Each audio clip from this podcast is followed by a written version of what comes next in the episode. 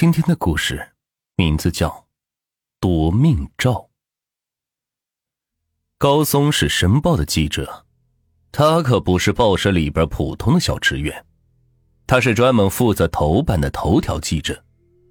能走上这个位置，不仅是靠他犀利的编写能力，还归功于他敏锐的洞察力，善于发现身边新闻，捕捉爆炸信息。这一点他一直是引以为傲。在一天的一个午后，天气是异常的炎热，高松是堵在了高速公路上，有些着急，于是就是狂按喇叭，但是前面的车子也没有动弹一分。他感到是很懊恼，好不容易赶上报社补休半天的假，还把时间是浪费了在回家的路上。想着一早答应陪老婆孩子回家游园，再看着自己的车子动弹不得，就是心有余而力不足。不可能呐，这条路他从来没有遇到过这种情况。高松心里边是想着，下了车打算一看究竟。他走下车，便顺着路上一排堵得水泄不通的车子，一直往前走着。他边走边想。这今天的太阳真是火辣，刺得人眼睛都很难睁开。高松走了一段，他看到前方是停着两辆警车和两辆救护车，看这情况，应该是发生车祸了。灼热的阳光直射在柏油马路上，把前方的公路是灼烧的蒸腾着热气。这起车祸看起来是很严重。从远处看，就能看到一大片殷红的血迹，一股莫名的气血涌上头，他感觉自己整个人伴着这股骄阳都是沸腾了。他有一个想法，突然是冒出来：要是这场车祸很是严重，这则报道必定能上头条。带着这样的想法，他兴奋的迫不及待的往前是跑了过去。果然。警方是封锁了整条马路，大滩血迹是铺红了路段，货车翻了，轿车瘪了，一个死者血肉模糊的上半身是趴在地上，下半身还被卡车的车门卡着，轿车里边更是惨状，司机整个身体都是被压扁了，车子也是被蹂躏的是没有了人形，和副驾驶上的女死者像两团肉泥是搅在了一起。看样子是一对夫妇。这个场面让目击者都有一些作呕，反而是却让高松心跳加速，热血沸腾。他赶忙跑回了自己的轿车，赶紧打开车门，拿出相机和记者证，就再次冲回了车祸现场。他回去的时候，警方已经拿雨布把死者是罩了起来。午后的阳光把道路上斑驳的血迹。烤得干红，一股浓浓的血腥味道是散发出来。高松拿着记者证给警方是看了一眼，进入了车祸现场。他像是着了魔一样的掀开雨布，但凡警方阻拦他的举动，他便说：“这是我职业需要，需要记录下现场真实场景，此照片不会随意外露，我们会和报社做好严密协商的。”他疯狂的按动着快门，咔嚓咔嚓，镜头下那模糊的、扭曲的脸被记录在相机里，那血渍、那开战的肉、那惨状的画面全被记录在了相机里。那一晚，他并没有回家，他给家里打了个电话，开车回到了报社工作室。他把数码相机里的照片经过一一挑选。排列，手指飞速的按动着键盘，编写着报道。他简直无法用言语形容他此刻内心的喜悦。那一晚，他是忙了整整一夜，最后是点击发送，他才舒了一口长气。转天，一版面部扭曲的照片是占据了当天的报纸头版。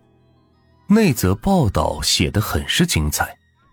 那张照片，车下的死者眼中是透露着求生的欲望，扭断的腰身是充斥着无助。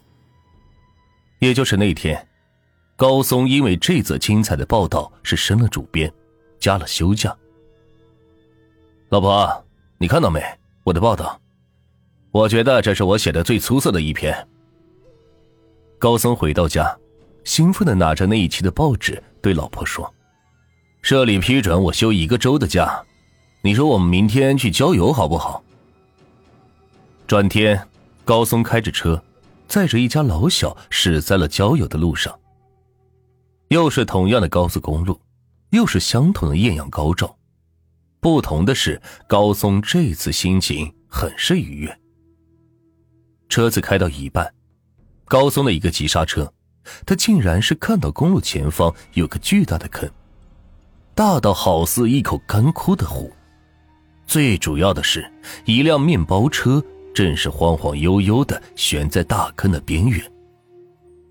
高松热血沸腾了，他从来没有看到过如此惊心动魄的场面。车里边是坐满了游客，他们在拼命的呼喊着救命，有的在嚎啕大哭，有的是趴在窗口用无助的眼神等待着救援。多么真实的写照！高松打开后备箱，拿出相机就是奔了过去。这又会是一个惊人的报道。他再次疯狂的按动着快门。全然不顾车里的呼救声。这时候，车子开始摇动了，悬在大坑边上，就像是一片树叶一样，感觉被风一吹就会掉下去。他满脑子都是这个新闻要怎么拟题，怎么编排。但是这个时候，一个声音把他是拉回了思绪：“爸爸，救我！”是他六岁的儿子。小乐，你在哪儿？爸爸，我们在车上，快救救我，我怕。灼热的阳光刺痛了高松的双眼，他看到那辆面包车上分明坐着他的老婆、孩子、爸爸和妈妈，他们呼喊着救命，那痛苦的表情，那惧怕死亡的哀嚎。高松扔掉相机，拼命的向自己的轿车跑去，急忙是上了车。开到大坑的附近，抓起车子里的安全绳，就向面包车跑去。只要自己再快一点，再快一点，就能套上面包车，就能让自己的轿车把自己的家人拉离巨坑。他感觉在和生命赛跑，感觉是没有尽头。轰的一声巨响，面包车整个是掉了下去。高松傻了一样的瘫坐在地上。他也不知道自己家人为何进了面包车里，他更不想知道面包车摔下巨坑会是怎样的惨状。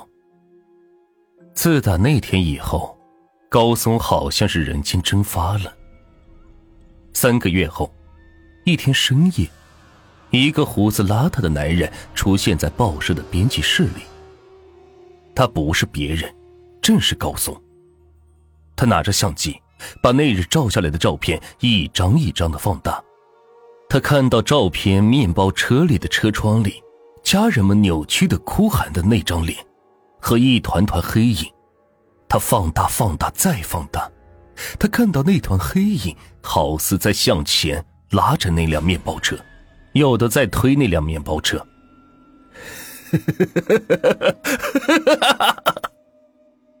高松发疯的、放肆的笑了起来，他突然想起了他以前拍摄的那些一张张狰狞的脸，那一双双绝望的眼光，他觉得无数张眼睛在看着他，他的家人，他的儿子。这个时候，编辑室的灯是一闪一闪的，一道道黑影在走向高松，他绝望的眼神，又有谁会知道呢？